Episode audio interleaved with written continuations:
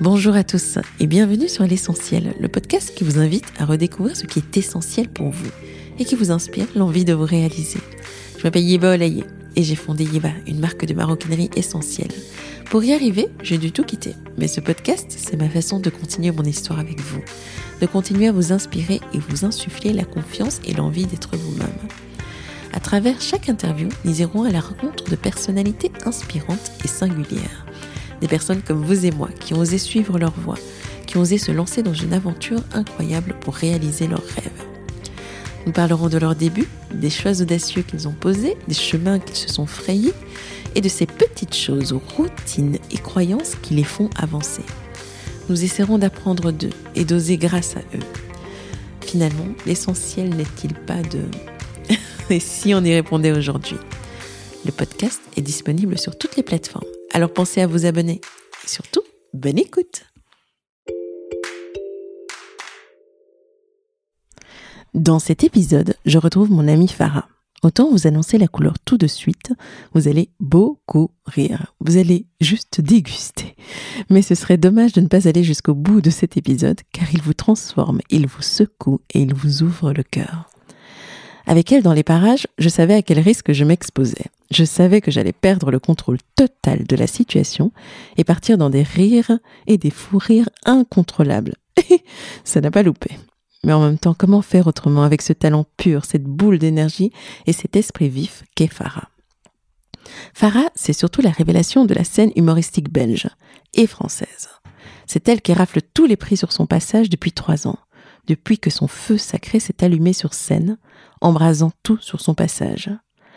Aussi engagé qu'acéré, son humour traque les injustices et œuvre pour bouger les lignes et changer les mentalités et dire que nous nous sommes rencontrés sur les bancs d'un open space dans une banque, dans une autre vie, détestés de tous, petits chippies que nous étions à rire de tout et surtout de cette vie, de nos vies que nous voulions changer. Son rêve, elle l'a réalisé. Elle le vit aujourd'hui avec humilité et grande générosité. Si vous en avez l'occasion, ne ratez surtout pas cette supernova. Et prenez le temps d'aller la voir sur scène. Vous seriez surpris de vous retrouver aussi désarmé que moi à chacune de ces vannes en train de glousser et de rire bêtement, et vous aurez une pensée pour moi. Farah a ce talent hors norme de vous secouer, de vous piquer là où ça fait un peu mal, mais surtout là où ça fait vraiment du bien. Et surtout de vous inspirer que la vie est bien plus intense, bien plus belle quand on laisse exploser son talent et qu'on décide enfin de réaliser ses rêves. J'espère que cet épisode vous plaira. Vraiment. Bonne écoute ah aussi, on vous a glissé un petit cadeau tout à la fin, juste pour vous récompenser, parce qu'il en faudra du courage. Bonjour Farah, je suis ravie de t'accueillir sur euh, l'essentiel. Et euh, c'était important pour moi d'inviter Farah, parce que Farah, c'est, euh, comment dire, hein, c'est un rayon de soleil, c'est la mmh. personne qui va vous permettre de découvrir qui je suis vraiment, parce que je passe toujours un excellent moment avec elle chaque fois qu'elle est dans les parages. Et en fait, c'est assez particulier parce que Farah et moi, on était dans une autre vie, oui. dans une banque, en train de travailler l'une à côté de l'autre. Moi, j'étais euh, consultante et elle, elle était en, en interne. et je pense que et je pense que j'ai failli me faire virer tellement elle me faisait rire. Et moi, c'était étrange que je sois restée aussi longtemps après toi parce que sinon, c'était insupportable. Mais les gens vont comprendre tout d'un coup pourquoi les gens ont voulu nous virer. Tout à fait. Et, euh, et si elle est là, bah c'est surtout parce qu'elle a fait un shift incroyable et qu'aujourd'hui, elle a une, une carrière de one-woman show euh, qui, euh, qui sillonne les, enfin, les routes d'Europe. De, voilà, de, France été même de Navarre jusqu'au Québec. Tu été même jusqu'au Québec. Et, et je pense que c'est intéressant pour nos auditeurs de comprendre comment tu as fait et, euh, et surtout euh, de rire avec nous parce que je pense qu'on va beaucoup rire. Alors Farah, est-ce que tu pourrais te présenter? Mais oui, mais avez vu tout d'un coup la fille qui a plein d'enthousiasme. Mais oui, bien sûr. Non, mais d'abord, euh, merci. Je suis super contente que tu m'aies, allez, que tu m'as invité à ce podcast et de savoir que tu t'étais lancée dans le, le, monde merveilleux du podcast. Podcast. Donc merci beaucoup, c'est super cool parce que finalement les gens le savent peu, mais c'est un peu toi qui as initié ce fameux shift il y a, il y a quelques années. C'est grâce à grâce notre rencontre dans cette banque et cet open space. Très vite fatiguée par nos rires incessants. Mais euh, donc, euh, donc oui, pour ceux qui me connaissent pas, je suis humoriste euh, à temps complet depuis quelques mois maintenant. Félicitations. Donc, merci. Je sais pas s'il faut dire félicitations. Je pense qu'Actiris ne dit pas félicitations. Parce que je suis donc officiellement chômeuse maintenant. Oh, on a Non, dit on vend du rêve. Non, mais c'est vrai. Non, mais c'est important de dire aussi le statut des artistes en Belgique et en France. C'est pas toujours facile, mais euh, on n'est pas là pour ça. Donc, euh, comment tout a commencé? C'est bizarre de dire euh, comment tout a commencé. Euh, parcours euh, classique, hein, donc euh, rien de très révolutionnaire. euh, des études à l'ULB, donc l'Université libre de Bruxelles, en communication. Gavé à Sex and the City, donc on veut devenir une working girl et on pense qu'en écrivant quatre articles, on peut se payer des Manolo Blahnik. que je ne peux toujours pas faire. Mais euh, et donc voilà, donc après mes études, euh, j'ai commencé à travailler en marketing, donc dans cette euh, fameuse banque dont on taira le nom. Mais euh, et un an après avoir commencé, donc même pas, euh, tu as déboulé dans la banque en tant que consultante. Tu remplaçais une, une collègue qui, qui allait devenir maman pour la deuxième fois. Oui. Et ça a très vite matché, toutes les deux. Euh, on s'est très vite demandé toutes les deux qu'est-ce qu'on faisait là dans ce monde de fou. Et Coup de euh, foudre. coup de foudre, non mais vraiment coup de foudre, vraiment, euh, coup ouais. de foudre d'amitié. Euh, et quand je ris autant, c'est que vraiment c'est incroyable. Et, et je me souviendrai toujours de ce moment où tu m'as regardé, mais au milieu de tout et de rien. Je pense que je venais d'acheter une crasse ou un Coca Light ou un truc du genre. Et tu m'as, tu m'as regardé avec tes grands yeux et tu m'as dit, Farah, c'est quoi ton talent? Et je me suis dit, mais de quoi elle me parle Est-ce qu'elle connaît ma vie sexuelle. Et, euh, et tu m'as et j'ai dit c'est-à-dire euh, tu m'as dit non je sens qu'il y a quelque chose en toi euh, t'as quelque chose qui peut t'amener beaucoup plus loin. Et sur le moment j'étais un peu déstabilisée. Et donc euh, dans une en premier temps on est parti sur le dessin parce que j'étais capable vaguement de reproduire un peu le monde qui nous entoure. Et donc on était parti là-dessus mais je pense que t'as semé une graine qui a mis parce que donc là on était en 2012 et euh, en 2015 j'ai osé me lancer euh, dans le dans le stand-up et dans l'humour. Donc ça a mis trois ans comme ça à grandir tout doucement. Mais c'est vraiment toi qui a parce que je, à l'époque, si on m'avait dit que dans 6, 7 ou 8 ans, j'allais euh, vivre de l'humour à plein temps, j'allais racon- raconter des blagues sur scène, euh, passer à la télé et faire des choses un peu folles, j'aurais jamais cru. Et, euh, et c'est vraiment juste cette petite graine. Et puis le temps de germer, on mêle tout ça à la crise de la trentaine. Et puis à 30 ans, je me suis dit, euh, go, lance-toi. Au pire, t'es mauvaise. Mais au moins, t'es au courant. Et euh, un jour, tu seras vieille, incontinente, et il faut créer avec un chat. J'ai déjà le chat. Euh, Oui, je- Magnifique d'ailleurs. euh, Merci. Mais je suis pas encore incontinente. Euh, de l'importance de travailler son périnée d'ailleurs. Oui, pour la respiration. La oui. respiration. Elle m'a donné un petit cours pour. Et euh, l'incontinence, c'est très important. et euh, je me suis dit qu'il fallait créer des petits souvenirs, de pas avoir de regrets, parce que je trouvais déjà à 30 ans, j'avais des regrets en me disant que quand j'étais adolescente, toutes les choses que je m'interdisais par peur de euh, je ne sais quoi, par peur des autres, de ce que les autres pourraient te dire, de ce que tu pourrais rater. Et je me disais, si j'ai déjà ce sentiment-là à 30 ans, qu'est-ce que ça va être à 80 Donc, euh, essayer de faire en sorte de ne rien regretter. Et donc voilà, et donc euh, le Kings of Comedy Club a fait une annonce euh, pour un stage de deux semaines. Et j'ai poussé la porte de ce comedy club en me disant, bon ben on verra bien. Et, euh, et je me souviens, j'étais cachée comme ça derrière, dans, dans le fond, et je disais non mais moi je veux pas monter sur scène, hein. moi c'est juste pour connaître les rouages et tout. Et puis ils m'ont dit oui, tu te tais et dans une semaine tu montes sur scène. Et voilà. Et puis ça fait effet boule de neige et, et on se retrouve quatre ans plus tard à parler de périnée ensemble sur mon fauteuil. Et surtout euh, d'une belle carrière et, euh, et d'un shift où euh, moi, ce qui m'interpelle interpelle le plus, c'est comment est-ce que tu, tu en es arrivé à maintenant vivre, enfin, essayer de vivre de ta passion? Parce que pendant tout un temps, tu, tu faisais les deux. Ouais. Tu avais un plein temps plus Mhm. une carrière quasi à plein temps. Oui. Et euh, explique-nous les débuts, en fait, concrètement, comment ça se passait. En fait, c'est c'est plusieurs étapes. Parce que quand on se lance, euh, on n'ose pas admettre en fait que c'est que c'est notre rêve et que secrètement on aimerait en vivre. Et donc au début, je sais que les, la première année, j'assumais pas du tout. Donc euh, pour moi, je disais non, mais c'est un hobby. Il y en a qui font du crossfit, du yoga. Moi, je fais de l'humour. Et voilà. Donc euh, j'ai d'ailleurs, moi, je pense que j'ai mis deux ans à, à pouvoir dire que j'étais humoriste. Et puis euh, et puis euh, c'est c'est un métier pas courant d'être humoriste. Donc c'est pas dans les standards, c'est pas dans les codes sociaux ou dans dans ce qu'on envisage. Euh, voilà, moi jusque là, comme je disais au début, j'avais suivi un parcours classique, donc des études universitaires. Euh, je suis devenue propriétaire. Enfin voilà. Et tout d'un coup, devenir intermittent du spectacle, devenir un artiste, c'est un monde que je connais, je connaissais absolument pas. Et euh, et il n'y a pas grand chose qui existe en Belgique, par exemple au Québec, il y a l'école nationale de l'humour. Quand des enfants disent à leurs parents, je veux faire l'école nationale de l'humour, c'est pour nous comme dire je veux faire l'ULB, alors ici, euh, voilà, c'est un peu ah tu vas faire l'humour, d'accord, très bien. Et donc il n'y a pas vraiment de, il a pas vraiment de statut officiel, il n'y a pas vraiment de, donc voilà. Et donc financièrement, je pense que ça me faisait peur. Je, je voilà, la banque c'était une sorte de sécurité financière, c'était la stabilité. Et euh, et pendant longtemps, je me suis accrochée à ça parce que c'était un peu euh, voilà, c'était euh, ce que tout le monde devait faire, c'était ce qu'il fallait faire pour être quelqu'un de, je déteste ce mot, mais un peu normal, tu vois. De, c'était le chemin à suivre. Et puis, euh, donc, euh, j'ai fait les deux pendant quatre ans. Quatre ans. Quatre ans, ouais. Comment est-ce que tu as pu cumuler les deux? Comment tu y arrivais Parce que ce métier-là demande un rythme, une créativité, et d'aller chercher des idées, et de d'envoyer. comment tu faisais? Où est-ce que tu allais puiser La drogue, essentiellement.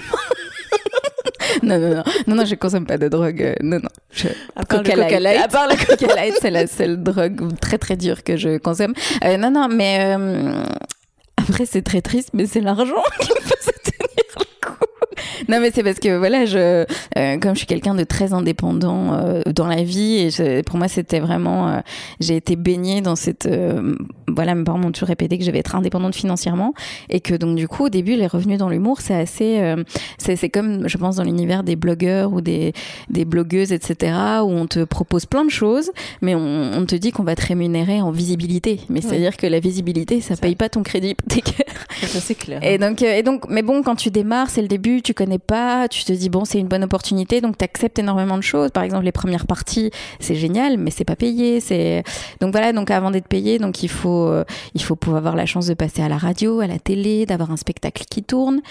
Euh, mais c'est pas euh, c'est pas quelque chose de rentable. Le, la vie d'humoriste n'est pas rentable. Alors oui, à part des grands noms comme Florence Foresti ou Gad Elmaleh ou, ou ces gens-là, mais il faut généralement pouvoir se diversifier. Donc faire de la radio, faire de la télé, pouvoir écrire par exemple pour le cinéma ou les web-séries ou faire des podcasts, etc parce qu'on est de plus en plus, euh, la concurrence est de plus en plus rude et donc pour en vivre c'est compliqué. Donc j'ai accepté de faire les deux pendant quatre ans et puis l'année dernière mon corps m'a dit mon petit chat a quand même 34 ans et, euh, et je pense que c'est mon corps qui m'a un peu rappelé à l'ordre parce que c'est j'avais un rythme euh, j'en étais arrivée où je à un point où je vomissais de fatigue c'est-à-dire oh. que je jouais le soir euh, et, ce qu'il y a c'est que les gens disent ah mais tu joues à 20h à 21h c'est fini mais non parce qu'il y a la préparation avant euh, pour le spectacle la régie ou le trajet jusque parce que parfois on me fait des 7 8 heures de trajet en train ou oh, pour arriver dans des endroits merveilleux dont tout le monde ignore le nom.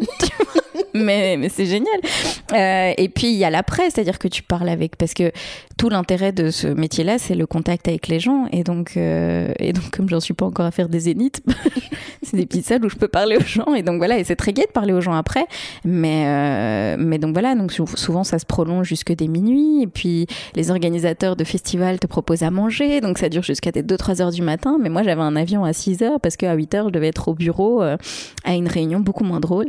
Et il fallait faire le taf. Donc ouais, j'ai des souvenirs où euh, retour de Suisse où j'avais été dormir à 4 heures, j'étais debout à 5 heures, prendre l'avion à 6 heures et j'étais arrivée au bureau à 9 heures et, euh, et j'étais au bout de ma vie et j'ai dormi dans les toilettes quoi parce que j'étais au bout de ma vie et que et donc voilà et donc ça c'était les, deux dernières années où je pense que mon corps a vraiment morflé et euh, quand tu dis mon corps m'a rappelé à l'ordre c'était c'était radical ou c'est juste Ah oui, oui, ça a été radical. Euh, d'abord, on a détecté que j'avais euh, j'avais chopé un truc à l'intestin, donc euh, régime drastique où en gros je pouvais plus rien, enfin je ne pouvais plus vivre quoi. Ils m'ont dit pas de pain, pas de pâtes, pas de sucre, pas de. J'étais là, mais qu'est-ce que je vais, qu'est-ce que je vais manger Je dis c'est un euthanasie ou comment ça se passe et donc, donc ça, c'était la première étape. Et puis, et puis à cause de la fatigue, ben, on est beaucoup plus le corps est beaucoup plus, un corps fatigué résiste beaucoup moins euh, bah, à un virus ou quelque chose. Et donc, euh,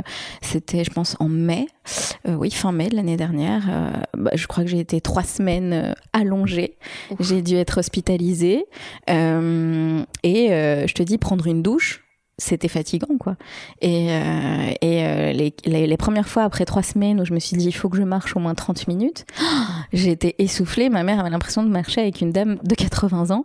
Et donc euh, et donc j'ai arrêté j'ai été arrêtée au travail pendant deux, deux mois. Et j'ai dû et heureusement que c'était la fin de la saison et que donc euh, l'avantage de l'humour, c'est que ça suit un peu le calendrier scolaire. Donc euh, juillet-août, c'est très calme. Mhm. Euh, et donc, donc voilà, pendant les vacances, je me suis ressourcée. Et puis je me suis dit à la, à la rentrée, il faut que je demande un mi-temps. Et puis on est tombé d'accord sur, bah ce sera pas un mi-temps. et donc, et donc j'ai quitté, j'ai quitté la banque, mais je pense que c'était un mal pour un bien. Et depuis, je revis quoi.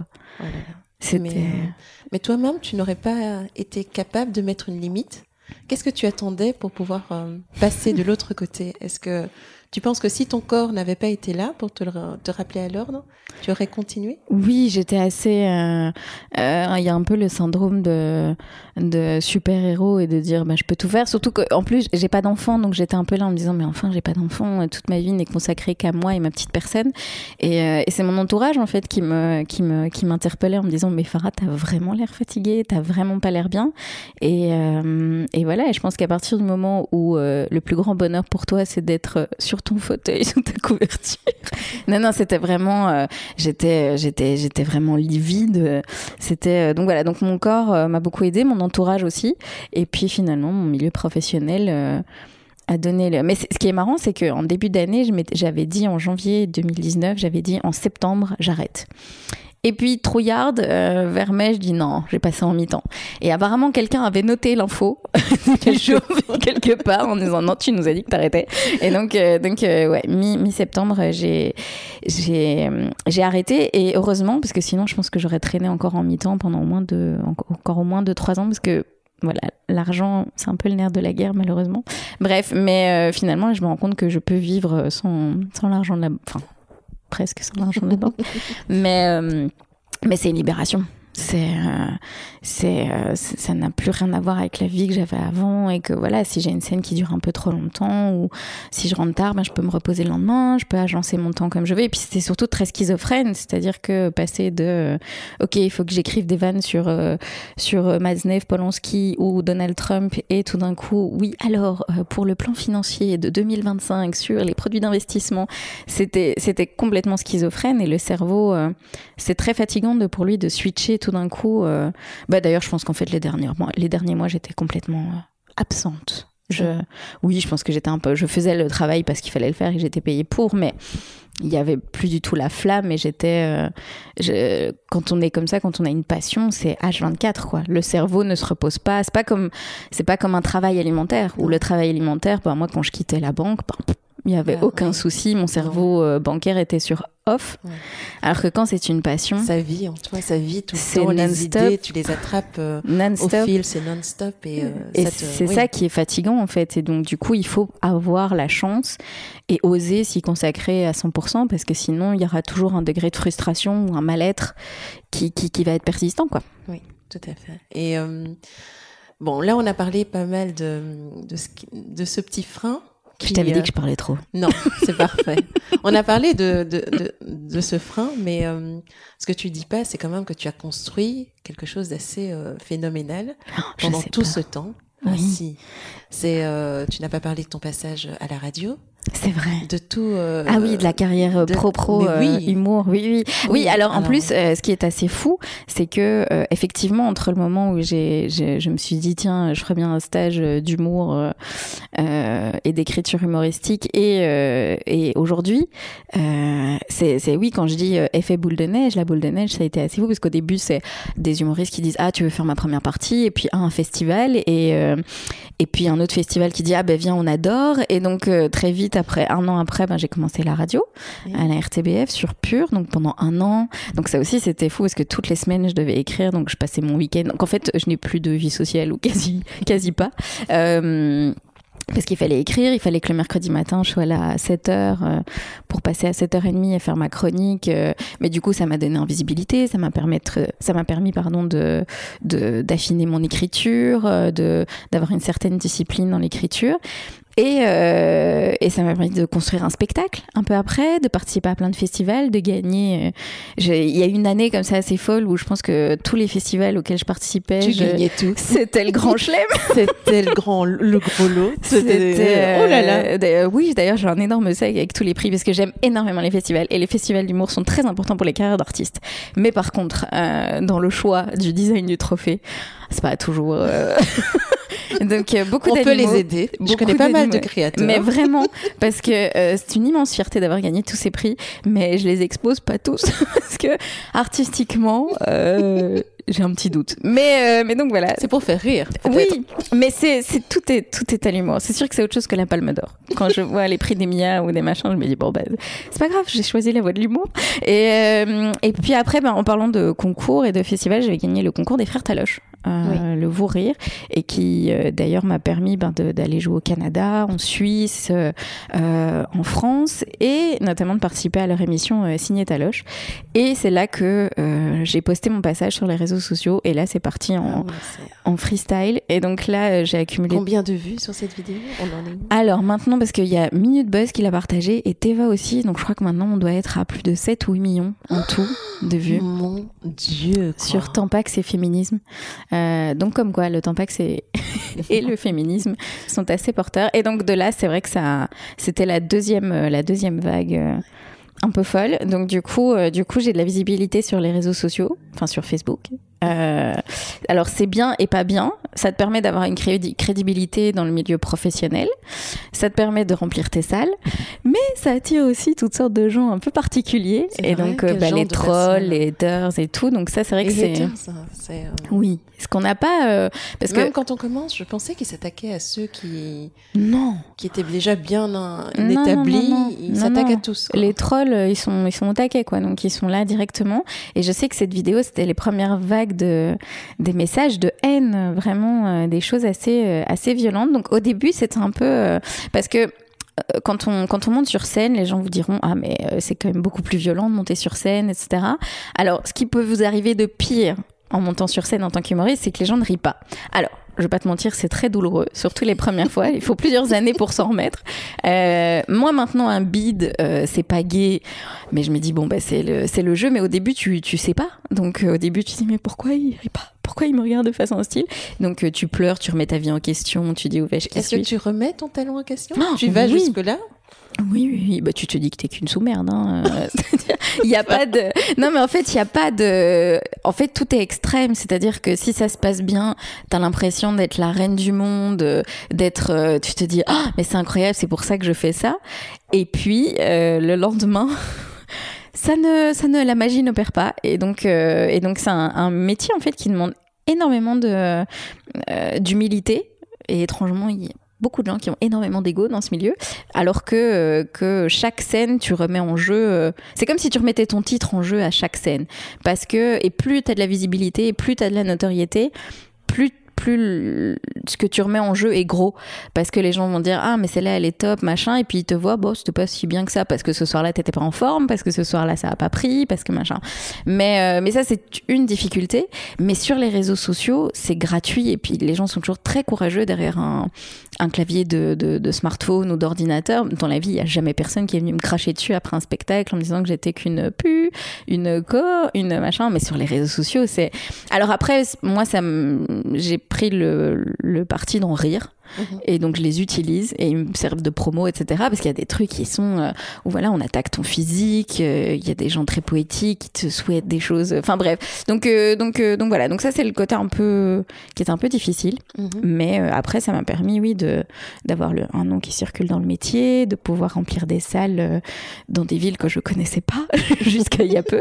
Donc euh, donc voilà je sais pas c'était quoi la question de base? C'est ça le problème avec moi On va avancer, on va continuer parce qu'on a tellement de choses à Parce dire. que je et, dois euh, rentrer chez moi Farah Voilà, voilà, je pense que ça sera pas pour tout de suite. Non, moi j'ai envie de revenir justement. Tu parlais des haters et euh, qui dit haters dit euh, quelqu'un qui a un style particulier, qui a peut-être un message à faire passer ou ou en tout cas tu te différencies d'une certaine manière. Et comment est-ce que tu en es arrivé à découvrir ton propre style et comment tu l'as tu l'as imposé parce qu'il est assez particulier. Bon, mhm. dis-nous d'abord de Parle-nous de ton style. Là, Yeba commence à baliser en se disant il faut que je la cadre un peu parce que donc euh, mon style, alors euh, dans le, voilà, on va dire que j'ai plutôt un style un peu caustique, piquant.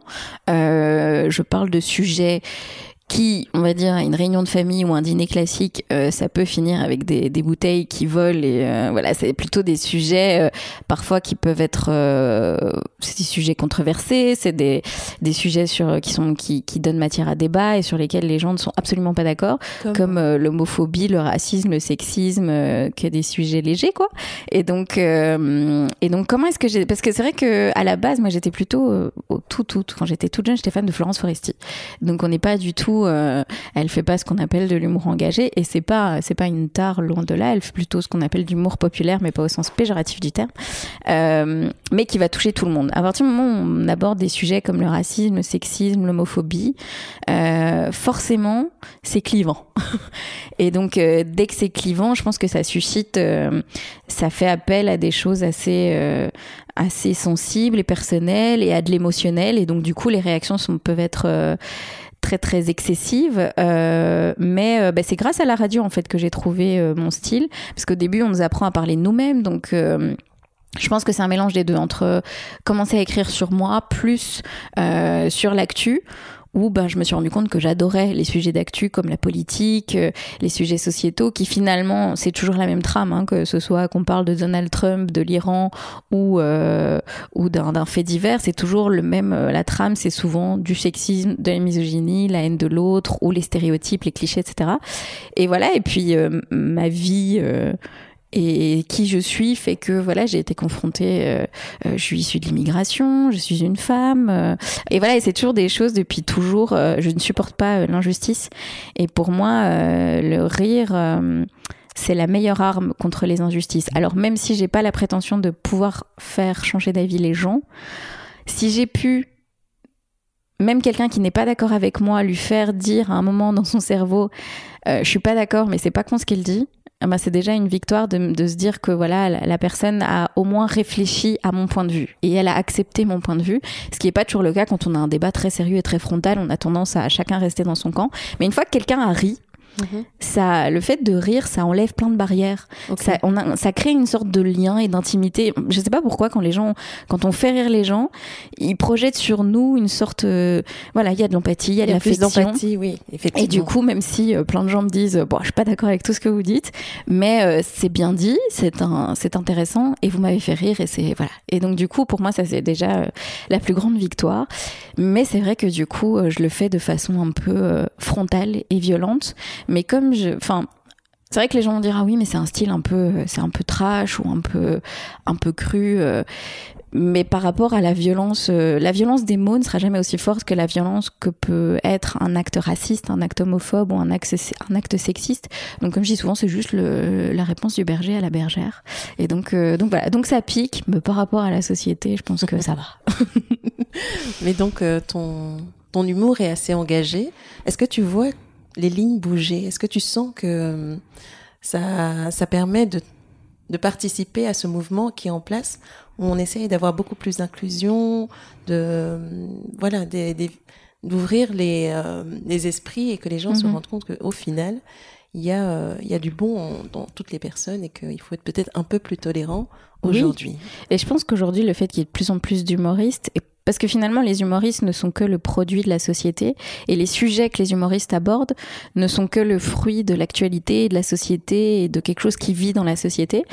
Et, euh, et donc oui, oui, parce que moi je me souviens quand j'étais adolescente, euh, je ne me, proclame, proclamais pas féministe, par exemple. Je trouvais que ça faisait chienne de garde. On avait ce vieux cliché. Non, mais c'est vrai, même quand moi j'étais adolescente. Et, euh, et c'est grâce à l'humour et le fait de lire énormément de choses, de, parce que voilà, je pense que quand on aborde ces sujets-là, il faut savoir de quoi on parle.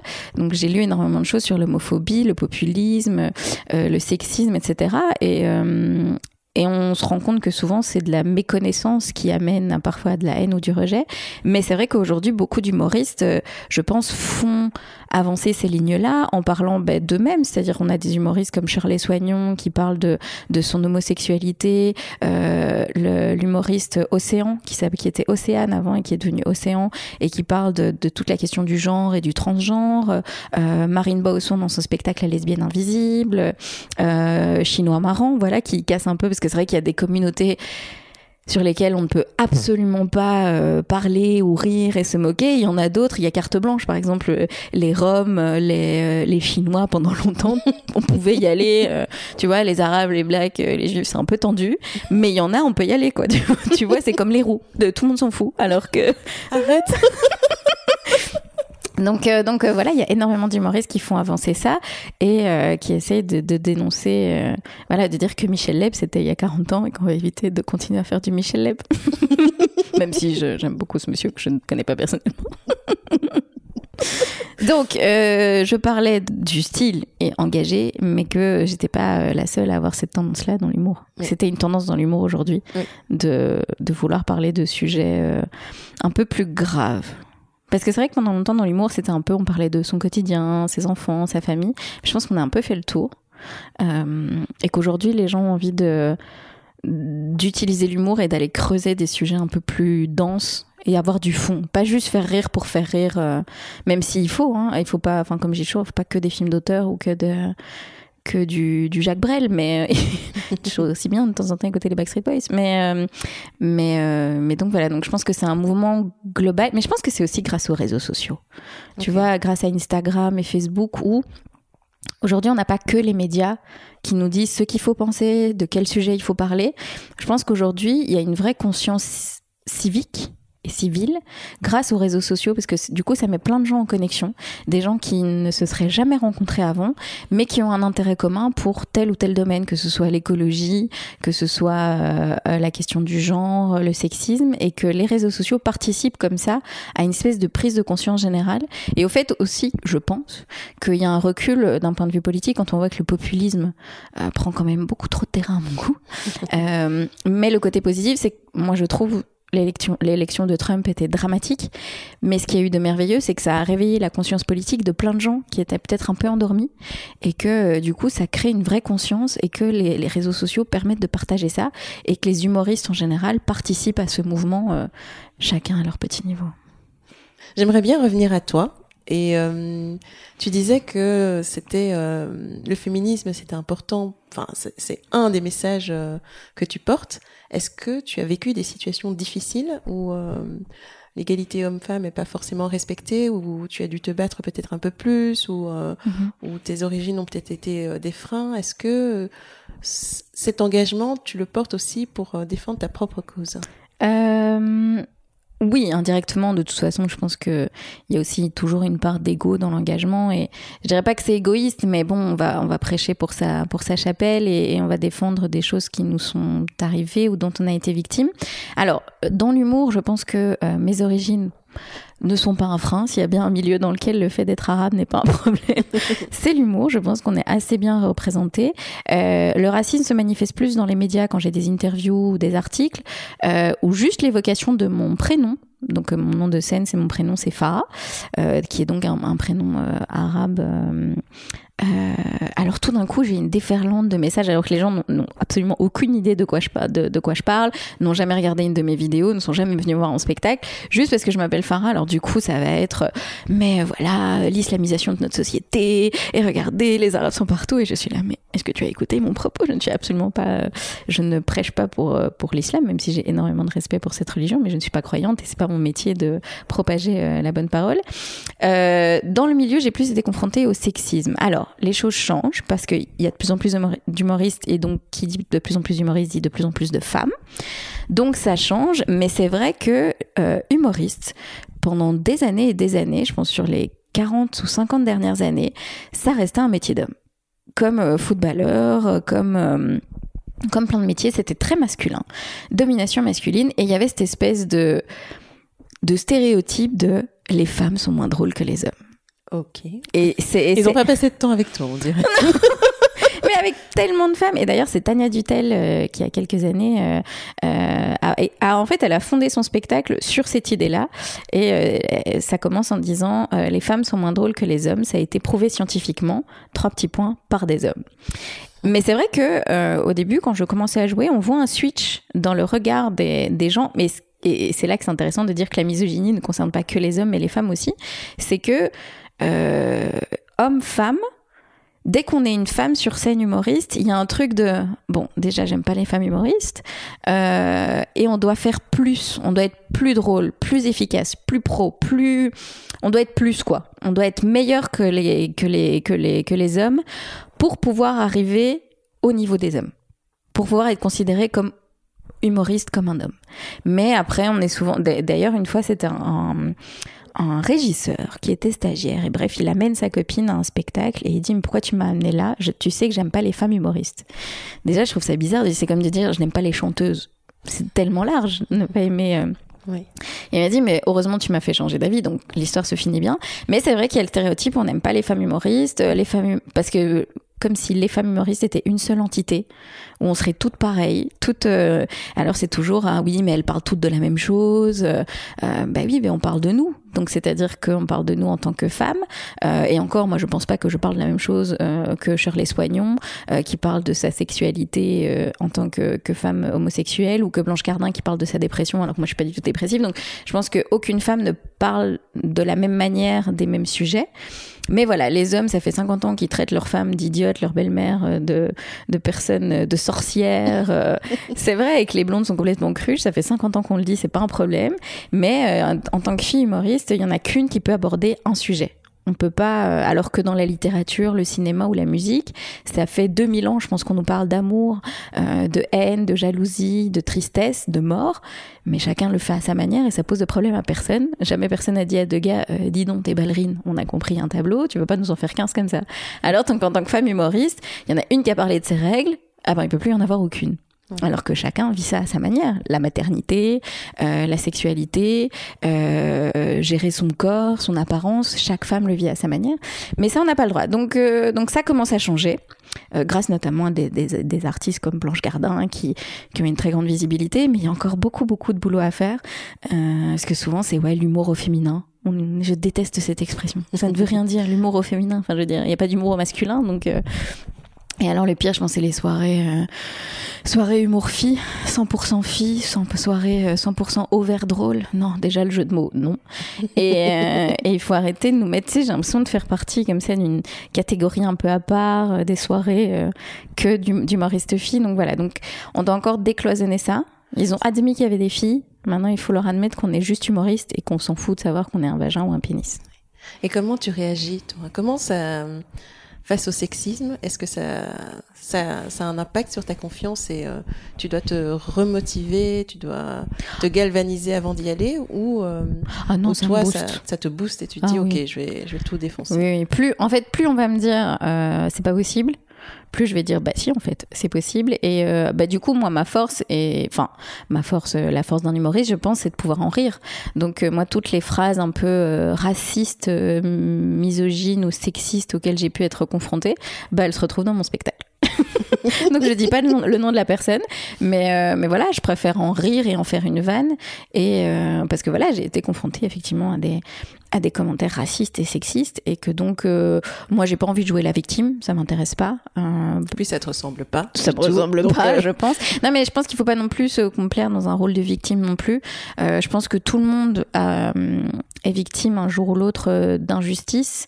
Et c'est pas parce que je suis une femme issue de l'immigration, je pense que je souffre beaucoup moins, par exemple, qu'un homme euh, qui a grandi au Pakistan ou euh, un petit, euh, un petit, un petit garçon chinois qui est obligé de, obligé de, de, de fabriquer nos vêtements. Donc, je reste aussi consciente des discriminations dont je suis victime, je vis quand même dans un pays occidental relativement riche, euh, donc j'ai pas non plus une souffrance euh, horrible. Donc voilà, donc moi je prends le parti d'en rire comme les trolls et donc j'en fais des vannes. et tu as tout à fait raison. J'ai j'ai envie de, de revenir au tout, tout début, quand tu étais petite. Ouhou. Quel genre d'enfant étais-tu, dis-moi? Est-ce que ce trait d'humour était déjà là? Et Euh, parle-nous de toi. Alors c'est marrant parce que j'étais euh, à l'école, j'étais la petite rigolote. Donc, euh, c'est bizarre. euh, ça a toujours été, en fait, pour moi, faire rire, ça a toujours été une source de plaisir. Je sais pas comment expliquer. C'est, je suis mais à côté de ça, j'étais quand même, et c'est aussi resté, je suis quand même quelqu'un de très timide. Alors c'est très bizarre quand on monte sur scène de dire qu'on est timide, mais par exemple à une soirée ou quand on est quelque part, je suis pas du tout celle qu'on va le plus entendre. Euh, je suis pas une, ce qu'on appelle une grande gueule qui parle très fort. Je suis plutôt très discrète. Et petite, j'étais très, euh, euh, alors c'était pas timide, c'était calme et observatrice. En fait, j'observe, enfin de ce que ma maman m'a dit, parce que moi, à part des paillettes et des barbies, je me souviens pas grand chose de mon enfance. Mais non, non, je sais qu'à l'école j'aimais bien faire rire. J'avais compris que euh, en faisant rire les gens, déjà, euh, bah, les gens nous aimaient. Donc euh, c'était éviter le rejet grâce au rire. ça permettait de dire je sais ce qui va pas chez moi. Euh, donc euh, j'en ris, donc t'inquiète, j'ai compris. Et du coup, euh, du coup, moi j'ai toujours été un peu la bonne copine et la petite rigolote, mais j'avais quand même un côté très, par rapport aux adultes, j'étais très discrète, très. Du coup, il y a des gens qui sont surpris aujourd'hui, que ce soit mon médecin généraliste ou des amis de ma maman, se dire mais c'est fou quand on la connaissait petite, elle était si si discrète, donc rigolote, mais quand même quand même très discrète. Et puis l'humour, c'est ma maman, je pense, hein, dans la famille, ma maman, ma tante. Euh, le rire, ça a toujours été à la maison. Euh, on a toujours ri, quoi. Presque dans l'ADN. C'est dans l'ADN. C'est de, c'est de, c'est pour moi une journée sans rire, c'est une journée perdue. Et, euh, à l'école, je me souviens en secondaire, bah, tu disais qu'on était insupportable dans l'open space, mais une de mes meilleures amies, elle sera en secondaire, on était insupportable. C'est-à-dire qu'on riait non-stop. Et si on avait deux heures d'affilée, si après une heure on avait pas ri, je me souviens de la prof qui dit, Farah, sera tout va bien parce que ça fait une heure et vous avez toujours pas explosé de rire. et euh, des gens qui disaient mais arrêtez de rire, arrêtez de. Enfin bref, donc ça a toujours été. Euh, pour moi, c'est une source de. de euh, pour moi, il y a rien de plus jouissif qu'un fou rire ou que que le fait de rire. oui, c'est. Oh mon dieu, tu as failli me tuer à plusieurs reprises. J'ai des souvenirs qui remontent. Mais oui, de moi en train de rire, mais dans un rire sourd. Mais oui, et plus c'est interdit. Sans respiration. mieux c'est, tu vois. C'est non non, moi j'adore ça et je trouve que les gens ne rient pas. En fait, je trouve que les gens se prennent souvent un peu trop au sérieux. Et, euh, et euh, après, ça peut être un défaut parce que souvent on, va, on utilise l'humour un peu comme une pirouette. Mais euh, mon Dieu, il faut s'amuser quoi. Donc rire. Donc. Mais je rebondis sur les gens se prennent trop au sérieux. Mais sérieusement, quand est-ce que toi, l'idée de devenir enfin, de faire de l'humour et d'en vivre, ou en tout cas de t'y essayer. Quand est-ce que ça a germé? Parce que c'est vrai qu'on a eu cette conversation à un moment donné. Oui. Mais c'est en toi depuis tellement longtemps. À partir de quand est-ce que ça, l'image mhm. a commencé à se dessiner dans ta tête Ou tu t'es visualisé peut-être que alors, j'ai pas comme certaines personnes qui te disent euh, depuis tout petit, euh, je savais que. Euh, moi, j'ai voulu faire déjà tous les métiers hein, quand j'étais petite, de masseuse à secrétaire, en passant par architecte. bref, j'étais quelqu'un de très stable. Mais j'ai voulu être styliste aussi un moment. Non, mais voilà. Mais après, j'ai toujours été dans la créativité. Ça, par contre, depuis toujours, c'était la créativité. Et moi, je me voyais plus faire du théâtre ou quand je voyais des comédies au cinéma, je me voyais là-dedans parce que euh, pour moi, les humoristes, même si j'aimais beaucoup les humoristes, euh, ça me paraissait fou de faire rire des gens que tu connais pas, parce que c'est une chose de faire rire tes potes parce que euh, parce qu'on a un point commun ou qu'on a un lien, mais faire rire des inconnus, toute une salle de gens, ça me paraissait complètement fou et inaccessible, et j'avais pas du tout cette cette prétention-là de dire je veux être humoriste, même si j'adorais déjà imiter petite Eli Kaku, Danny Boone, Momo, grande référence humoristique. Mais non, mais ma mère me disait tu nous faisais hurler de rire parce que c'était vraiment exactement. Exactement, je confirme. C'était exactement ça. J'imitais apparemment très très bien déjà les humoristes. Mais donc voilà, mais euh, je m'en voyais plus en interpréter de l'humour. Donc faire des comédies, du théâtre et tout. Et puis c'est plus euh, mes amis, mon entourage, euh, oui, à l'UNIF, et puis et puis au bureau, des gens qui disaient ah mais quand tu parce que forcément euh, Murphy est mon meilleur ami, hein, le fameux la loi de Murphy, donc il m'arrive toujours des aventures assez incroyables. Et, euh, et les gens, euh, voilà, toutes mes aventures bêtes en vacances ou parce que tout devient un challenge dans, ma vie, prendre le métro, arriver au bureau, rien ne se passe comme prévu à chaque fois. Et du coup, ça fait à la fois les histoires faisaient rire les gens et la façon dont je les racontais faisait encore plus rire les gens. Et du coup, beaucoup me disaient mais on te voit tellement un seul en scène, enfin un one woman show. Et au début, c'était, mais enfin non, c'est complètement ridicule. Et puis voilà, comme toi, ils ont lancé une graine, mais qui elle a mis quand même, je pense, au moins dix ans avant de. Et donc voilà, je pense que c'est cette graine-là plus la tienne de me dire, euh, Farah, c'est possible en fait de réaliser ses rêves. On n'est pas obligé de rester dans un bureau à rêvasser et à boire du Coca Light. Et donc, euh, et donc la combinaison des deux a fait 40 ans. C'était quand même pas trop trop tard. Euh, je me suis je me suis lancée et, apparemment bah, les gens avaient raison. Et mais quand on y pense, tu t'es tu t'es quand même entraîné pendant des années parce que oui, enfin tu n'es pas arrivé sur scène. Allez, on va, on va y aller. C'est un truc que tu vivais au quotidien, de faire rire, de trouver des blagues, de raconter. oui, c'est vrai que le, principe de la punch. Euh, mais en fait, il y a les deux. C'est-à-dire qu'on peut naturellement, euh, parce que c'est vrai qu'on très très vite on nous, on nous casse, mais les, ils ont, enfin les professionnels ont raison de nous le dire. Euh, première chose qu'on te dit, c'est pas parce que tu fais rire ta famille et tes amis que tu peux être humoriste, parce qu'il y a quand même une écriture il y a des règles malgré tout, tu vois, parce que beaucoup de gens pensent que les humoristes montent sur scène et improvisent pendant une heure. Et du coup, j'ai droit. Donc la prochaine date, c'est un nouveau spectacle? Ben oui, bien sûr. euh, personne se permettrait de dire à Angèle, ta nouvelle date, c'est un nouvel album. Hein Elle peut tourner 4 ans et moi, à chaque fois, je vais faire un nouveau spectacle. Mais euh, non. la fille qui craque. Non mais y a... je dois dénoncer l'histoire des chanteurs. D'ailleurs, je suis en train d'essayer d'écrire là-dessus les chanteurs. Non mais on en parle quand même. Pendant des années, pendant 20 ans, ils peuvent chanter la même chanson et tout le monde est là. Ouais, j'adore. Ou alors, mais les trois quarts de la chanson, la la la la la et à chanter pendant 20 ans. Nous, on doit faire une phrase différente toutes les 30 secondes. Oh et une fois que quelqu'un vient un sketch, c'est oui, mais j'ai déjà vu. Est-ce que je pourrais euh, Oui, et alors? Est-ce qu'à Madonna, tu lui dis que t'as déjà entendu Like a Virgin? Non, tu chantes avec elle et tu lui réclames. Bref. Ok, petit message. Un jour, j'en parlerai. Pour le public de Farah. non, après, je pense que ça m'a aidé. Euh, je pense qu'on est les gens, c'est comme tout, c'est comme la musique ou l'écriture où t'as une nature, t'as quelque chose naturellement, mais ça se travaille.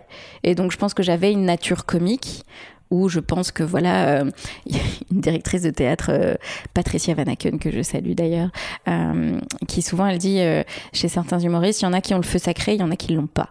Et donc ça veut dire que le feu sacré, c'est est-ce que tu as ce truc de la scène ou est-ce que tu l'as pas? Et ça, il y a que en montant sur scène. Alors après, écrire, ça s'apprend. Tu peux devenir une machine de guerre en écriture. Mais avoir cette espèce de flamme sur scène, de trucs naturels où tu es à l'aise et de nature comme Enfin, c'est, c'est, c'est une nature, quoi. C'est comme savoir chanter, c'est comme, tu vois, absolument pas le talent de chanter. mais, euh, mais apparemment, oui, sur scène, je me sens. Euh, alors, il y a sûrement du travail en termes de mise en scène, il y a des choses à faire sur ta voix. On peut t'apprendre plein de choses, mais il y a des gens qui ont plus de facilité que d'autres. Euh, facilité, oui, c'est ça, facilité. La fille qui pense en anglais, facilité. donc voilà, mais effectivement, merci à ma maman de m'avoir appris à faire des punchlines.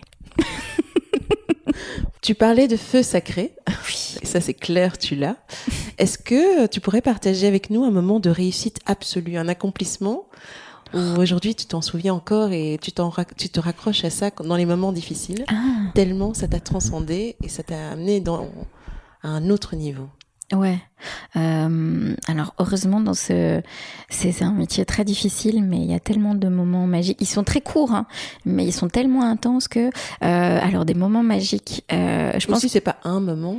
Explique-nous vraiment euh, cette trajectoire qui t'a. Euh, ben déjà le fait de pouvoir dire je je fais je suis humoriste, c'est déjà c'est déjà pour moi une réussite en soi de dire euh, même si je suis pas même si les gens m'arrêtent pas dans la rue même si euh, euh, je suis pas richissime sur un yacht mais c'est déjà pour moi c'est déjà incroyable c'est déjà fou après des moments ponctuels oui sur scène on en a plein je pense que le, un des tout premiers la première fois qu'on gagne un prix on est quand même, on est là, oh merci les gens même. Disons que c'est une validation du public parce que souvent, quand tu as un rêve, c'est toi tout seul et je pense qu'il y a beaucoup de gens qui n'osent pas sauter le pas parce qu'ils ont peur que les autres rejettent leurs rêves en fait. Et là finalement, la première fois qu'on reçoit un prix ou qu'on reçoit des prix, ben tout d'un coup les, autres, euh, que ce soit les professionnels ou le public, ben on vous valide et on te dit ben t'as raison de rêver et continue parce que nous ça nous plaît. Et euh, un, des, un, des moments fous, je pense, ça a été le Zénith quand j'ai fait la première fois un Zénith. parce que j'avais gagné un concours et c'était le Zénith à Toulouse et c'était devant 5000 personnes.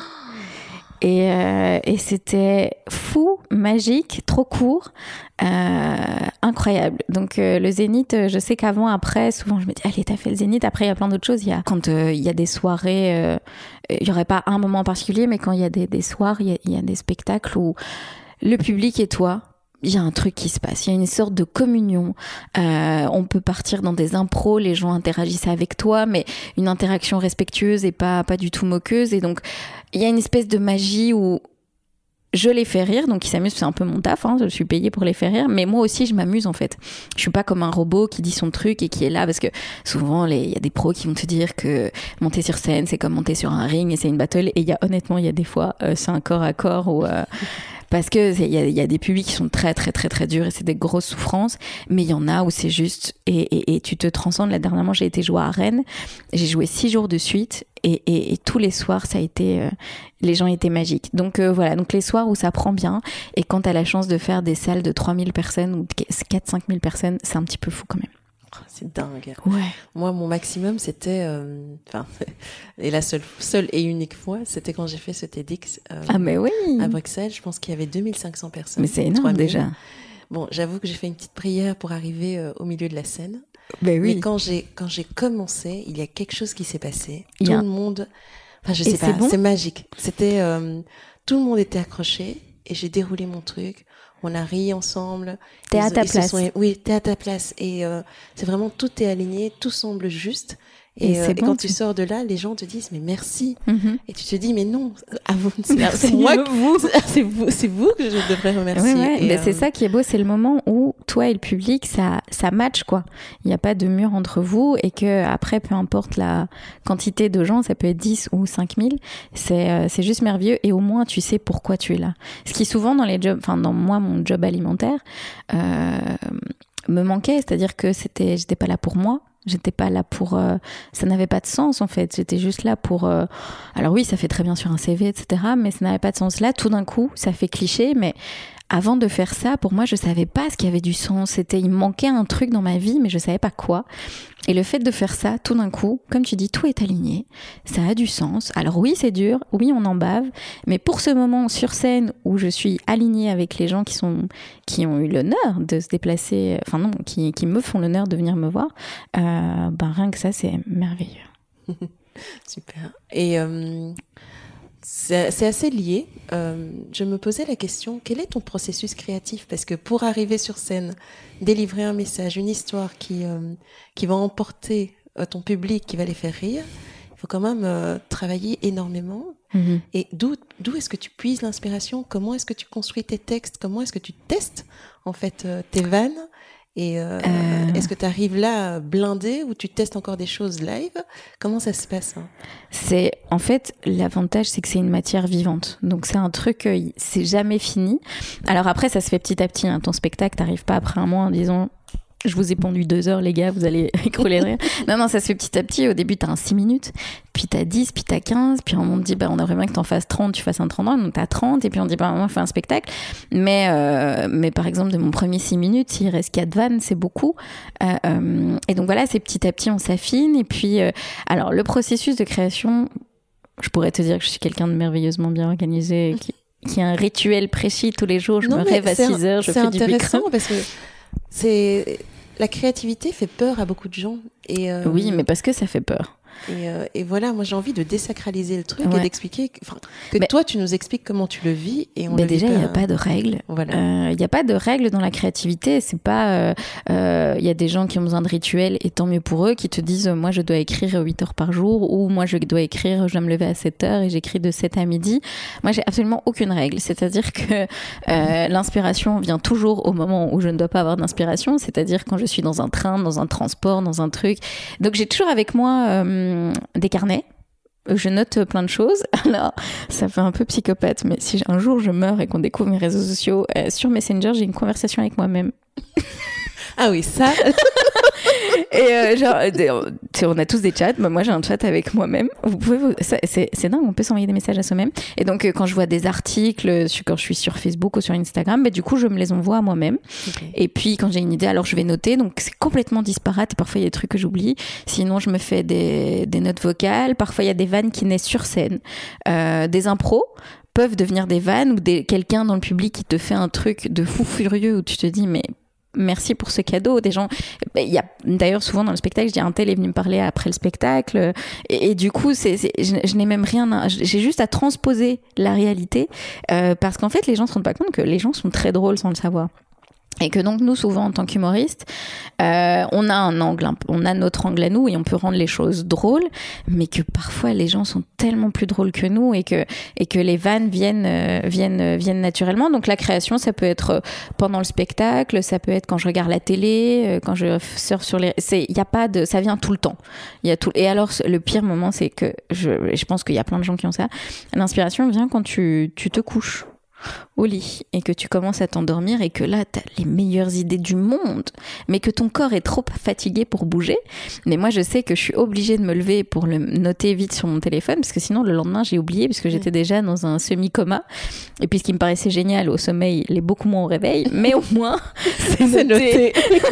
donc, euh, donc voilà, donc tout le temps noté. Et puis après, je vais pas te mentir, c'est quand j'ai des deadlines. Quoi. Donc quand je vais écrire une chronique, ben, je suis quelqu'un qui fonctionne comme ça. Et je, en fait, je fonctionne bien comme au, bureau, au coup de feu, au stress, et que moi, plus tu me dis j'ai le temps, moins je vais en faire.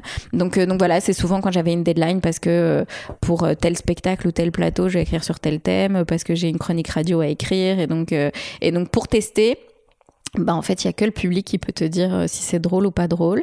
Donc je lis à ma maman je lui lis parce que elle est assez euh, objective elle me connaît depuis assez longtemps pour me dire non ça c'est pas drôle. Et donc euh, mais sinon je vais quand même toujours tester sur scène parce qu'il y a que là où et encore c'est pas parce que ça arrive une fois que c'est vraiment drôle il faut le tester plusieurs fois. Et puis tu le transformes tu changes des mots tu changes des et tu le renforces tout le temps. Et puis parfois il y a il y a des fulgurances il y a un truc où euh, ça t'arrive et t'as la vanne telle qu'elle, t'as juste à retranscrire.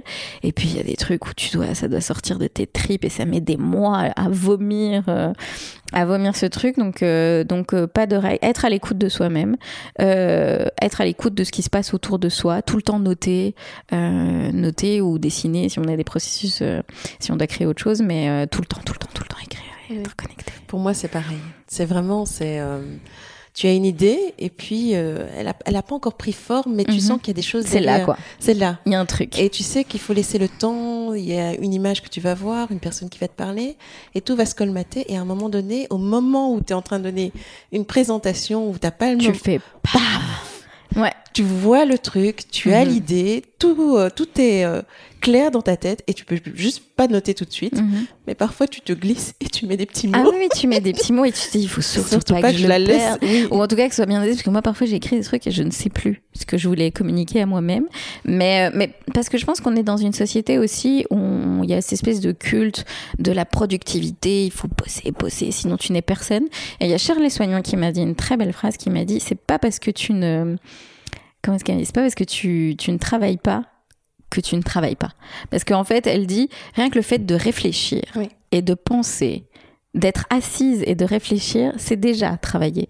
Donc, euh, donc il faut se laisser des moments de off, laisser son esprit libre et, euh, et, euh, et, voilà, et se laisser le temps et et tout le temps être au taquet et voilà. Mais c'est pas il faut pas se dire euh, si je suis pas assise sur mon bureau avec mon ordinateur allumé et que j'ai pas fait quatre docs Excel et que j'ai pas écrit 10 pages euh, je suis une après il faut quand même un peu il faut quand même bosser. Euh, nous on dit pour avoir une bonne heure de, de vanne il en faut trois parce que c'est c'est plein de matière écrémée mais mais voilà. Essayer de trouver un équilibre entre l'inspiration la l'écoute du monde et le vrai travail de, de création Merci pour ce conseil que je partage euh, à 100%.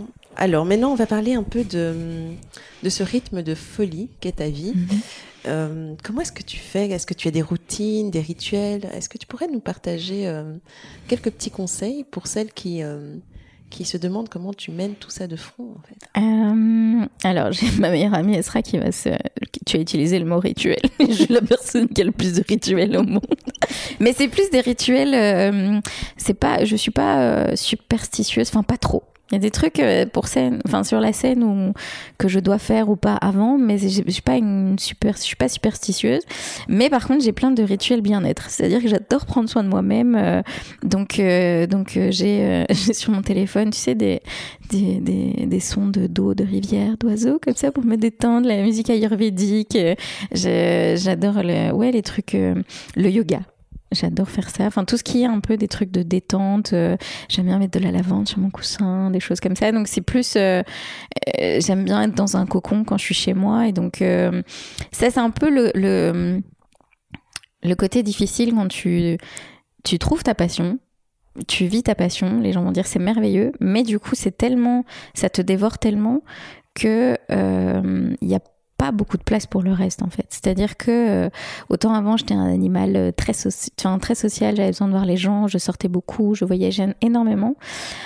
Maintenant, euh, dès qu'on est en dehors de l'humour, si je peux rester chez moi, allumer mes bougies, être sur mon fauteuil avec ma petite couverture et mon chat. Je confirme, les bougies brûlent, le chat est à côté de nous, j'ai besoin, la couverture pas loin. Ouais, en fait, j'ai besoin d'être dans une bulle parce que c'est tellement c'est tellement intense, tellement fatigant, euh, parce que malgré tout, euh, l'humour, même si euh, on parle des moments merveilleux, c'est quand même beaucoup de doutes, parce que même si tu réfléchis en permanence à la création, tu doutes en permanence. C'est très, euh, c'est très, très sadomaso, je trouve, parce qu'on se fait énormément de mal, on est toujours là, c'est pas assez bien, je pose pas assez, j'en fais pas assez, je suis pas assez ceci, pas assez cela. Euh, c'est beaucoup de stress en montant sur scène, c'est beaucoup de, c'est beaucoup de networking. Euh, on est très, alors c'est cool d'avoir de la visibilité, sur les réseaux sociaux, mais tu es sollicité en permanence. Et du coup, moi, je sais que quand je suis sur sollicité ou que il y a trop comme ça, trop, alors du coup, maintenant, j'ai besoin de. Voilà, j'ai, ça me transcende plus de sortir en boîte, d'aller boire des verres. J'ai juste envie de. Alors bon, je dois avoir des amis parce que j'ai, malgré tout, j'ai besoin de voir des gens. Donc j'ai vraiment mes amis intimes et, ma famille, mais euh, si ça peut se faire chez moi euh, en pantoufle, c'est bien. c'est comme ça que tu ramènes l'équilibre en fait. Tu, tu te préserves au maximum. Ouais, c'est ça. Être dans sa petite bulle et euh, parce que voilà, trop fatigant de voir trop de gens. Quand tu les vois à coût de 4000, 5000. oh, bah, il y a un moment, c'est un gros shoot. Hein. C'est un gros, gros shoot. Donc, il y a un moment, il faut se, faut se détendre. ah là là. Bon. Une, euh, une question peut-être un peu personnelle. Euh, quand tu regardes en rétrospective toute cette aventure, qu'est-ce que ça t'a appris de toi-même, sur toi-même? Euh, Ça m'a ça m'a appris à me faire confiance, même si, enfin, on est très schizophrène en plus dans ce truc, c'est que en même temps on doute beaucoup et en même temps, euh, en fait, ça m'a appris à dire ose ose faire les choses euh, parce que pendant trop longtemps c'était euh, parce que moi par exemple euh, adolescente ou jeune adulte j'aurais adoré faire plein de choses. Je voulais faire du théâtre je voulais faire de la danse. Et je m'interdisais tout ça en me disant non tu peux pas parce que t'as pas le physique parce que t'as pas ceci parce que t'as pas cela parce que et donc je m'interdisais énormément de choses. Et maintenant grâce à ça c'est ose parce que tu te rends compte qu'en osant faire certaines choses voilà juste pousser une porte regarde tout ce que ça tout ce que ça ouvre en fait plus que ce que tu ne crois. Donc euh, ose faire les choses. Au pire c'est non. Au pire c'est rien. Mais au moins tu auras essayé et tu vas voir que ça t'apportera quand même beaucoup plus de choses que d'avoir juste dit non mais j'ose pas et je vais rester là où je suis. Je, suis tout à fait d'accord. Et puis moi ce que j'ai réalisé c'est que on a l'impression que l'univers se met en marche dès que tu, mhm. commences à agir en fait. Mhm. dès que tu fais le premier pas mais tout, euh, tout, tout s'emballe de l'humain, mais les opportunités, les synchronicités, enfin, tu rencontres les personnes que tu aurais dû rencontrer, mhm. tout se met en marche avec toi, mais mhm. il faut juste que toi tu... Il faut juste faire, parce qu'en fait, je pense que beaucoup de gens sont peut-être malheureux ou frustrés ou pas épanouis, parce qu'en fait, beaucoup de gens ne s'interdisent en fait beaucoup de choses, euh, n'osent pas, euh, et donc du coup restent assis et, mais malheureusement, les choses ne viennent pas à toi. Alors même si euh, les acteurs et les mannequins adorent te raconter que oh, mais non, incroyable, je me baladais au McDo et là un chasseur de tête a découvert que j'étais formidable et m'a mis sur Victoria's Secret. Non, ce n'est pas vrai. Euh, je pense que tous ces, ces, personnes qui ont réussi dans la chanson, au cinéma, dans la littérature, on dit pas assez aux gens que c'est pas arrivé par hasard. Tu vois, je trouve que trop souvent on dit du jour au lendemain, c'est devenu une star. Non, c'est pas possible. Alors oui, il y a sûrement des exceptions, mais généralement c'est le fruit d'années entières, de décennies de travail, d'acharnement, des gens qui ont été frappés à des portes, qui ont osé demander, et que, et que voilà, c'est oser, tomber, recommencer, oser de nouveau, retomber, et que voilà, et que c'est beaucoup d'échecs, c'est beaucoup de, de portes qui se ferment, mais c'est avoir osé faire quelque chose. Le fait de bouger, si tu restes assis, personne ne viendra à toi, parce qu'on m'a toujours dit personne ne t'attend, que les choses soient bien claires. Tu peux être la personne la plus talentueuse du monde, personne ne viendra te chercher. C'est à toi d'aller chercher euh, ce que tu as envie de réaliser. Parfait. J'ai senti l'émotion dans ton regard. Ah oui. dire, oh putain, c'est citation Instagram, citation Instagram. Ah non, mais ça dépasse la citation Instagram. C'est vraiment. euh, Mais même moi, en le disant, je me suis fait, pas- Farah, bute pas sur cette phrase. Parce que c'est bon. Guillaume, tu loupes pas ce passage. hein. Ah là là, Farah, merci pour toute cette inspiration. Merci à toi, mon chat. J'ai même pas fini. Mais on peut se dire merci. Les gens se disent pas assez merci. Oui. Je trouve. Tu vois, on est trop dans le. On pense trop à ce qu'il y aura après. Profitons des moments où ça se passe bien. Oh là là. Et là, ça fait un peu actrice porno qui a envie d'un peu, de, un peu de chauffer sur mon fauteuil comme ça, avec mes bougies, ma peau de bête. Prenons le temps, Yeba. C'est très bizarre comme phrase. Oh mon dieu. Ça, ce sera dans le making of. Le Oh best my of. gosh, my gosh, my gosh. Oh là là, merci, Donc, merci, merci. Bon. Alors, femme. Femme. Tu peux m'appeler comme tu veux. Ah, Fama. Julien. Alors, euh, Chantal. Qu'est-ce qui t'a amené J'ai aussi des problèmes avec les noms. Bon, Ah, merci, bon. tu peux m'appeler Jacqueline si tu veux. Pas de souci. Ah, donc, Farah. Jacqueline. Ça m'irait tellement bien. Non, mais comme quoi un prénom, ça peut déterminer une vie, j'en suis sûre. non, mais c'est vrai. Entre, tu vois, si on t'appelle Groseille ou Jacqueline, c'est pas le même destin, tu vois. Moi, j'ai eu de la chance, Farah, tu vois, c'est un peu mystérieux. Clair. Sans vendre trop de rêves. Parce que tu Et vois, t'as des parents. pareil. Mais oui, parce qu'il y a des parents trop optimistes, tu vois, ceux qui appellent leur fille Bella, c'est chaud quoi. C'est un, très chaud. c'est un fameux pari sur l'avenir. Alors que Yeba, Farah, tu vois, ça fait un Oui. oh, orientalisme, tout ça, machin. Wow. Mais on, on peut avoir un échec derrière, tu vois. Moi, les gens peuvent être déçus du physique par rapport au prénom, alors que Bella, pas. Ah. Faudrait voilà. que je garde ça pour une vanne. Oh mon Dieu, mon Dieu. Alors, euh, Farah, dis-moi, Oui. quelle serait ta définition euh, du succès, euh, Oh. de la réussite personnelle? Qu'est-ce que tu, euh, quel est le rêve que tu poursuis et à quel moment tu te diras là vraiment je suis satisfaite, je suis comblée? Alors, comme je suis un peu cynique, je pense que l'être humain n'est jamais satisfait, n'est jamais. Je pense que l'être humain est un éternel insatisfait, et c'est ce qui fait que l'être humain continue à avancer. Je pense que si on était satisfait, on... voilà, il n'y a pas eu le Moyen Âge, tout ça, on serait resté l'âge de pierre.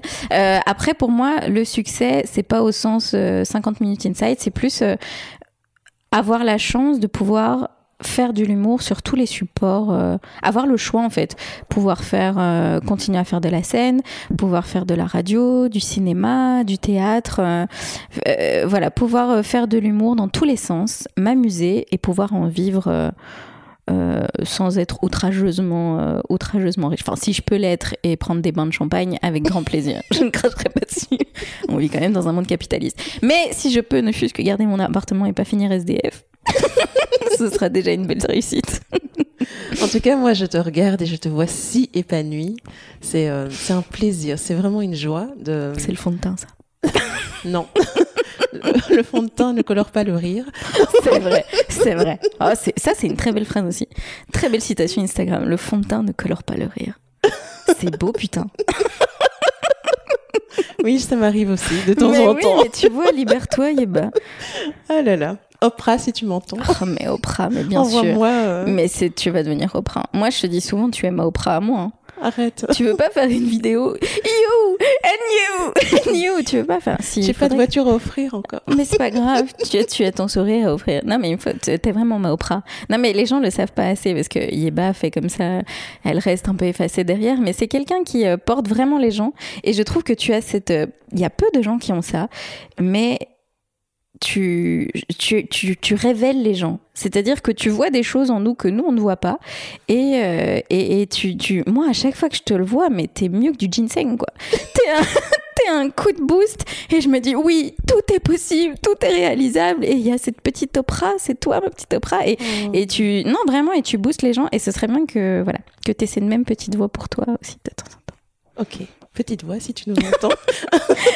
And you, and you. Les amis. donc, euh, donc, non, non, vraiment, merci, euh, merci à toi. Merci, Farah. Et euh, bon, nos, nos auditeurs n'attendent que cette dernière phrase. Pour ça. finir, finalement, pour toi, l'essentiel, c'est de. S'amuser. C'est l'essentiel. C'est s'amuser. Peu importe la manière, c'est de s'amuser. Merci Farah. Merci à toi, mon chat. Oh là là, j'espère que vous êtes encore là. Encore un tout grand merci à Farah pour ce moment exquis. J'espère que cet épisode vous a plu et que vous avez appris quelque chose en sa compagnie. Et surtout que vous repartez le cœur plein de belles résolutions pour pouvoir vous réaliser. Alors, avant de vous laisser, j'ai quand même un petit service à vous demander. Si ce podcast vous a intéressé, n'attendez pas. Abonnez-vous sur la plateforme de votre choix et vous recevrez tous les vendredis le nouvel épisode. Aussi, sur les réseaux sociaux, sur le compte Yiba Essentials, euh, sur euh, Instagram ou Facebook, euh, n'hésitez pas à me laisser vos commentaires. Dites-moi si vous avez aimé, dites-moi quelles sont les questions que vous aurez aimé que je pose et peut-être construire ensemble fera de ce podcast quelque chose qui répondra à vos attentes et me permettra à moi de continuer à grandir sur cette nouvelle route. Aussi, partagez. Partagez la nouvelle autour de vous, à vos amis, à vos proches qui pourraient être intéressés. Et surtout, n'hésitez pas à nous laisser un avis et euh, aussi 5 étoiles de préférence sur iTunes. C'est comme ça finalement qu'on aura la chance de monter. Enfin, quand je dis on, moi et mes invités, toutes ces belles histoires et, euh, les échanges que nous partageons ici euh, dans les classements et d'atteindre beaucoup plus de monde. Voilà, je vous laisse et euh, j'avais promis un petit bonus et euh, oui, vous avez eu le plein de rire, mais c'est intéressant peut-être d'avoir aussi les coulisses de cet enregistrement parce que voilà, tout, tout n'est pas parfait et euh, je suis dans mes premiers pas et j'apprends auprès des plus grands, notamment Farah qui m'a donné quelques leçons et si jamais vous devez donner une présentation bientôt ou tenir un micro, restez en notre compagnie, ça risque d'être intéressant pour vous. À la semaine prochaine. Bonne écoute.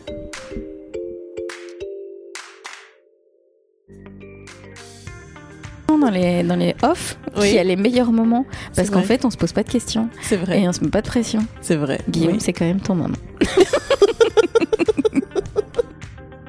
mais moi aussi, j'ai un rire de poule. Les, gens- poules, c'est mieux que Mais moi, je glousse. Mais non, mais moi, je glousse, quoi. On dirait une dinde. je glousse tout le temps bêtement. Donc, ce que je voulais dire. Comme quand je vois dans ton petit regard où tu dis Oh, il y a quelque chose d'intéressant Et que tu commences à creuser, c'est ça que les gens ont envie de. Tu vois, mais c'est ça que j'ai envie que les gens voient de toi. C'est ce côté un peu où euh, c'est toi qui vas creuser, qui va chercher des petits trucs, mais en bien, tu vois, en toute bienveillance, pas de façon un peu euh, perverse ou pour faire pleurer les gens. C'est vraiment ce côté bienveillant en toi et, euh, très porteur. Donc, sois sincère, ne sois pas stressé, sois toi-même. Tu es quelqu'un de très bien, tu as une très belle voix, donc sois naturel.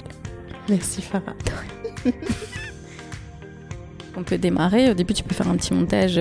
Tu vois, tu prends une des phrases drôles ou tu prends ton rire de hyène et ce sera le générique du podcast. Tu vois et euh, Non, tu lances, pas jusque tu là, lances je une petite musique et c'est bon. hein, tu vois, tu vois, alors, une sorte de, une phrase qui donne le ton de tout le podcast. Oui. Et puis tu mets la musique et puis on démarre, quoi. Tu vois On n'est pas sur Arte en 89. C'est vrai. Bah ouais.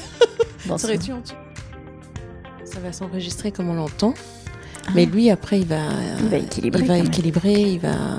Parce que t'imagines s'il y en a une qui, Mais- euh, qui hurle et l'autre.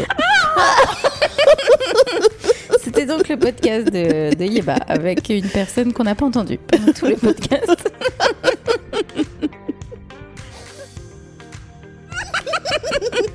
Et j'ai pas, j'ai pas une voix. Et donc euh, ça, ça, en fait, c'est juste euh, tout part du périnée, chérie.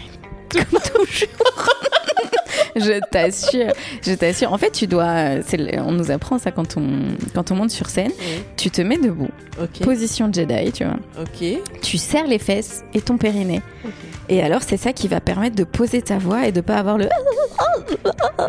Et tu dois bien respirer à fond. Et euh, tu Et, poses euh, ta voix. Et tu poses ta voix. Et en fait, c'est ça qui va te Et permettre tu poses de. ta voix. Et tu. Et poses. Mais tu dois vraiment serrer. euh, Tu vois, tu le sens quand t'es debout. Vas-y, mets-toi Mais je debout. sens pas que. Je, je suis pas Vas-y. certaine que je vais arriver à serrer ce périnée pendant une heure. Non, pas pendant une heure. Non, parce qu'en plus. ça- C'est bon, Guillaume? Oh là là. Merci. Bisous. Bisous.